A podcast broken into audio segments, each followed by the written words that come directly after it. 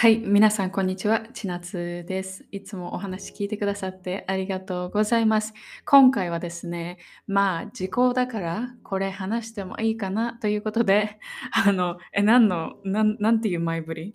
あの、恋愛のことについてちょっと話そうかなと思います。昔は結構ビデオでなんか恋愛のこととかも話してたんですけど、最近は恥ずかしくてちょっと話してません。うん。その YouTube ってさ、ビデオの残り方っていうのはさ、ちょっとえげつないっていうか、えげつないじゃないけど、なんかやっぱり恥ずかしいんだよね。で、今この話を聞いてくださってる方は本当になんだろう。まあ本当に私に興味があって聞いてくださってる方だと思うので、こう変に拡散されないじゃん。わかる？まあ公には出してるんだけど。ということで、ちょっと私のプライベートな話なんだけれども、皆さんには特別にしたいなと思っています。ちょっと恋愛の話に入る前に、実は最近、えーと、メルボルンに帰ってきてニュージーランドにいたんですけど、もうマジで幸せ。で、一生もニュージーランド行きたくないなと思いました。で、これはニュージーランドが悪いんじゃなくて、ダンさんの家族行事には一切関わりたくないなと思ってのニュージーランドに行きたくないっていうことで、もしダンさんと2人だったらニュージーランド全然行くし、友達とだったら行くんだけれども、もう家族のことに関わるのはコリオリという私です。あの、やっぱりね、うん、皆さんも経験あるかもしれないけど、誰か他の家族っていうか自分の家族でさ、やっぱりさ、結構長くいたりすると疲れちゃったりするじゃない。で、それをさ、他人の家族と過ごすっていうのは大変なことだと思いますよ。あのトイレに行くとかね、水をもらう、水を汲みに行くだけでもすごく緊張してて、まあ、緊張とまで言わないでけども、なんかあの気使ってね。で、だから水取りに行くのもさ、あのリビングルームを通っていかなきゃいけないので、もう誰もいないところを見計らってとか、その誰か人が話してて私に注目が注目がいかないところにこうスッて行って、で、水をね、あの水筒に溜めて自分の部屋に戻るっていうね、もうなんなんっていうさ。まあ、英語でよくさ、You are part of my family とかって言うんだけど、なんか、いや、ありがたいんだけど言ってくれるね、あの気持ちは。まあ、そういう意味も別に対してさ、込めてないかもしれないんだけれども、あの、そう言われてもねってことですよ。やっぱり気使うじゃないですか。うん、なので、すごい大変でした。まあ、この話はいいでしょう。ということで、まあ、恋愛の話に行きたいと思います。実を言うと、私は20歳になるまでデートもしたことがないし、なんか本当に、なんか、なんか男の子とメールをしたりとかそういうことも本当に全然ありませんでした。で10代の時は勉強勉強あとはまあ自分のことがね忙しくてあんまり逆になんだろう恋愛したくなかったかな、うん、で知らないってなんだろう逆に幸運なんですよ。なんか英語でそういうさ、あの言い回しみたいのがあるんだけど、知らないこともまあ悪くはないですよね。で、誰かといるっていう経験がないから、なんか寂しいとかも思わないし、なんか一人でこういろんなことをやって、それがまあ人生だろうと。それしか知らなかったので、だから逆に言うと、なんか楽だったんじゃないかなって思う、今思えばね。それで10代の時は、ああ、なんか彼氏彼女やっぱりほらいるでしょ？高校とかさ、中学校でさ、とかまあ大学に入ってもさ、カップルとかいて、えなんかどういう感じなんだろうな、みたいな。うん。で、羨ましいというよりも、なんか疑問だった。うん、どういう気持ちなのかな？とか、うん、そういうふうに思ってたのを、まあ、今でもね、覚えてます。それで初めての本当に人生初めての彼氏がオーストラリア人でその時シドニーに私がいたんですけども結局3年ちょいぐらい付き合ったかな？で、その彼氏は本当に私の人生を変えてくれたっていうか、彼は私と出会ったことをどう思ってるかわからないけど、私にとっては本当に大きい大きい出会いだった。それで今これを友達に話すと、いやいやみたいな、まあ名前何にしようか。うーん、まあその元彼氏は変なあだ名つけたくない？クマさんとか。いや、クマさんって全然クマに似てないからね。全然マジで。マジで別にクマに似てるとかなないんだけど、まあクマ私好きだから、プーさんとか どうでもいい。あのまあ元彼にしましょう、名前はね。うん。あの、その元彼は、今まで私が出会ったことない感じのタイプの男の子でさ、すごい優しくて、まあでも友達にこれを言うと、いや、優しくないよっていうのね。まあこれはちょっと後に置いといて、すごく、なんだろう、物腰柔らかでさ、うん、で、女の子の気持ちがわかる感じのタイプの男の子。まあ今はそういう系の友達いるんだけど、まあ、当時は私やっぱり田舎で育ったから、男の子っていうと、もちろんあの穏やかで優しい子たちもいたけど、どっちかっていうとなんかこう、オラオラみたいな、どれだけこうタフかっていうのを見せつけるなんかそういう男の子たちだったわけ。まあ時代もあると思うけどあの私の実家の辺りにはどっちかっていうと男の子っていうのは男の子らしくてで特に私のお父さんは本当にもういわゆるオーストラリアでいうあのボーガンですよ。ボーガンってわかる？ボーガンって例えばイギリスだとなんかラ、ラ、ラ、ラッドあ あのそう言ったりするんだけどアメリカで何て言うんだろうヤンキーとかっていうのかな？ヤンキーじゃないね。うん、わかんないんだけど、その地域でいろいろその言葉あると思うんだけどさ、あのオーストラリアでいうボーガンっていうのは、まあ、ちょっと田舎者っぽくてさ、スポーツとか好きなわけ。で、週末はそのスポーツ見ながらビール飲んで、なんかこう、友達とあの騒ぐみたいな。で、なんかその田舎っぽいところを逆にこう強調するっていうか、なんて言うんだろうね。あの、まあ、なんかうん、なんか威張ってるっていうかさなんかそういう感じで私のお父さんも本当にもう田舎者のまあいい人だけど別になんか田舎者のあのすごい男らしくて言葉遣いも結構荒いし、まあ、私にはすごい優しいけどなんかそういう感じです。また日本のヤンキーとも違うよね。不良とかそういうわけじゃないんだけどさ、うん、で男の子といえばやっぱりそういう感じだったわけよ。それで私の元彼と出会って、で、彼はすごい優しくて話とかも聞いてくれるし、それであと家族が何よりも優しかった。で、私はちょっとビデオでシェアしたこともあるんだけど、やっぱあの家族結構ややこしくてで、特にお母さんと仲悪かったしで、お母さんと仲悪いだけじゃなくて、お父さんとお母さんも両方お互いにかなり仲がね、悪くて、で、なんだろうな、うん、ニコニコご飯食べたりとかさ、なんか家族でどっかに行ったりとかっていう経験があんまりなくて、で、出かけたりとか外食したりとかもちろんしたんだけど、でもなんかファミリードラマだよね。結局なんか誰かがさ、機嫌悪くなって、それでなんか夫婦喧嘩始まってみたいな、本当にそういう感じだったので、私は、まあ、いろんな意味で家族を知らなかったんだと思う。それで彼の元彼のあの家族が本当にあの明るくてで優しくてでご飯の時に今日あったこととかを話したりとかなんかテレビのチャンネルとかもあ今日何見るみたいなあこの間お母さんの見たいの見たから今度お父さんねみたいな。そういうなんか気持ち悪い感じじゃないよ。だけどお互いにすごいちゃんとコミュニケーションをしててでどっか外出した時もあのほんそんなしつこいわけじゃないけどどこにいるよとかあ大丈夫とかだからそういうの本当に兄弟とかあの両親とかとちゃんと連絡を取っててでそのバランスも良くてで私はあこれが本当の家族なんだって思ったの。でその彼と出会ってなければ多分家族っていうのは知らないで今まで来たんだと思う私はねまあ私はどっちかっていうとおばあちゃんおじおばいとこのね家族と、ま、仲が良くて結構彼らにお世話になったからで彼らはすごい優しくてさあのねいい人たちだからそのそれは知っていたんだけれどもでもその元彼の彼家族はガチのうん、愛情あふれる家庭でそれをその一因にさせてくれたのも元彼の、まあ、影響っていうかねあの私にしてくれたことなの。本当に小さいことだけど例えばバスの運転手さんに「あありがとう」ってねその降りた時に「ありがとう」って言ったりまあなんだろう本当にちっちゃい時ちっちゃいことにあの感謝したりとかあとは素直に謝ったりとか本当に普通のことなんだけどそれを改めてなんか見せてくれた人でさ。それで私の心まですごく綺麗になんかなるような気がしたっていうか温かくなるような気がしたっていうまあ、感じでさですっごくいろんなことを教えてもらったし、まあ、当時はそういうのは全然わかんないで付き合ってて、まあ、ただ単に楽しかったしすごい彼のこと大事にしてたんだけどあの今振り返ると、まあ、大事なねあの経験だったっていうか本当にありがとうって思うのね。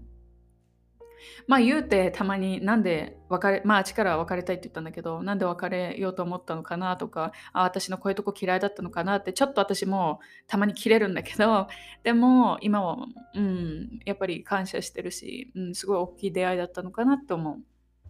で、その彼と出会っで、あの、本当に人生変わったっていうかさ、で、シドニーの生活もすごい楽しかったし、多分オーストラリア生活ここまで来たのも、やっぱり彼がオーストラリアの生活を楽しくしてくれたっていうか、いろんなものを見せてくれたから、やっぱり結構早いうちにその海外生活に慣れられたっていうかさ、うん、彼のおかげっていうのもあると思うんだよね。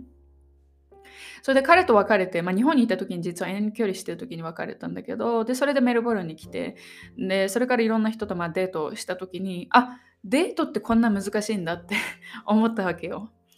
で、何、あの具体的にどういうことかっていうと、私とその元彼って結構、なんかスッとあの出会ってなんかスッと付き合ったから別になんかその相性がなんとかとかそういうのじゃなくて本当になんかスムーズに交際が始まったのね。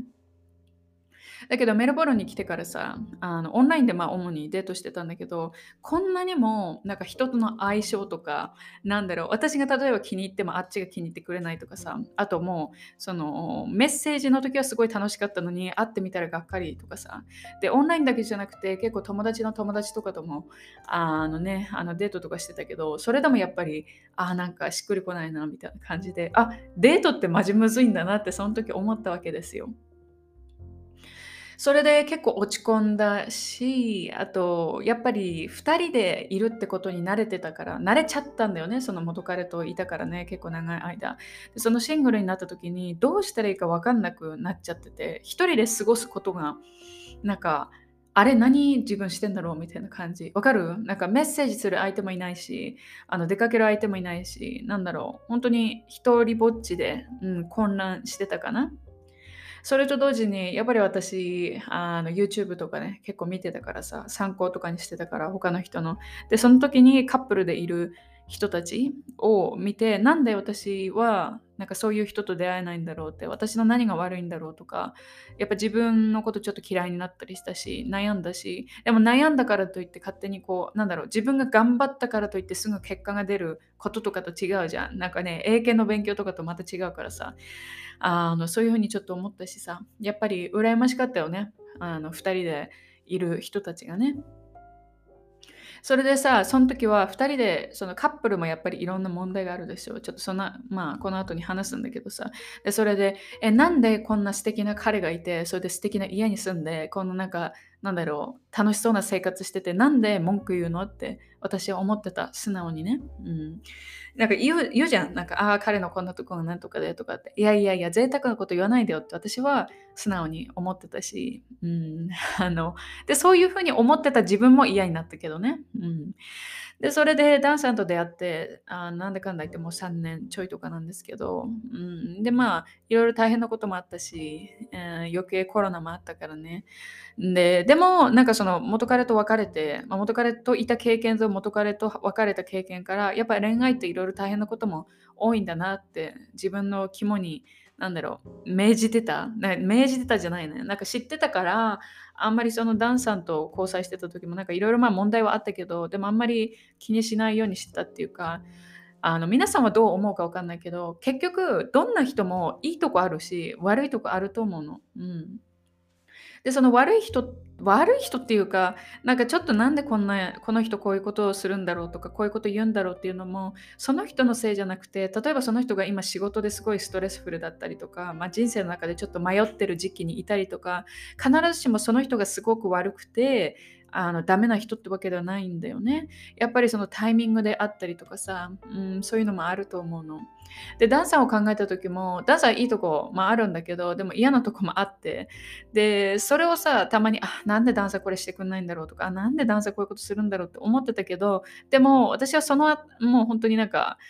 なんだろう、いっぱいデートした経験とかから、あ、もう誰だってこうなんだろうなって、うん、っていうふうに思ってきたところはありますよ。うん、あんまりその望みすぎたりとか、あと私は余計その YouTube を自分で、まあ、別にでかい YouTube じゃないけど、YouTube を作ってて分かるんだけど、やっぱりビデオに映ってるものと現実って結構違うと思うのね。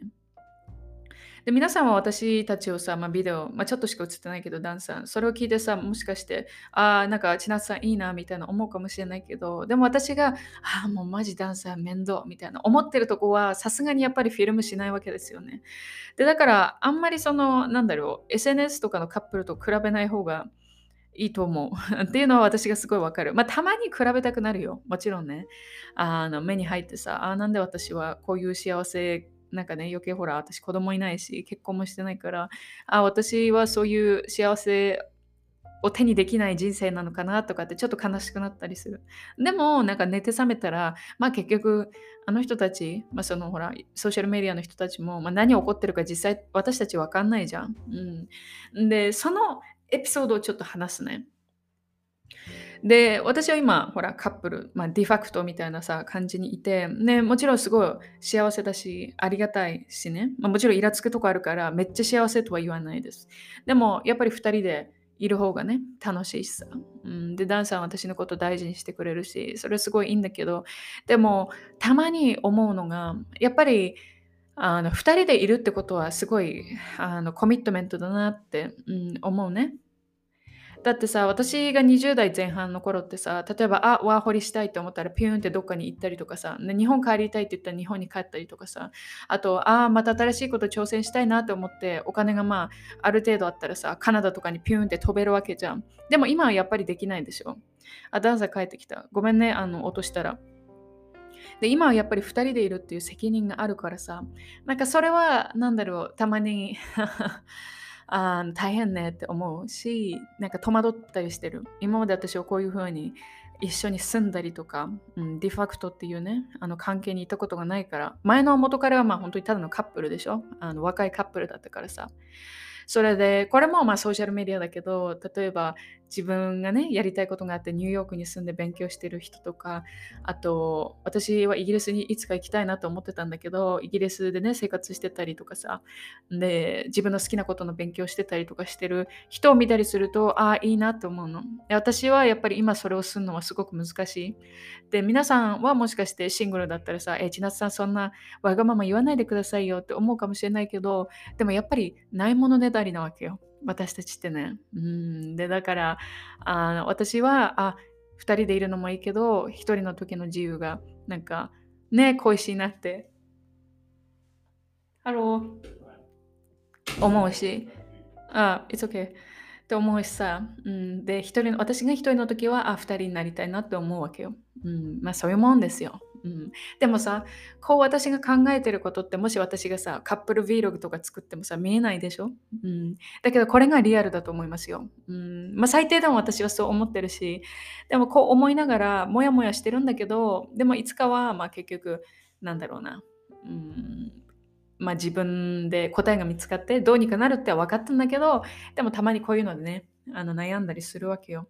で私もどうなるか分かんないこれから。もしかして本当に自分が何かやりたいってなった時にもしかしてダンさんと入れないかもしれないしそれか2人でね、うん、なんか妥協策を探すかもしれないし、うん、まあ分かんないんだけどでこれはやっぱり例えば自分の家があったりとか自分の他に家族がいたりするともっとこう何て言うんだろうなあの責任が増えてさ、うん、なんだなって。で大人にな大人になってきてるんだなって私思ってたまに怖くなる正直言って。ピーターパン症候群みたいな感じ。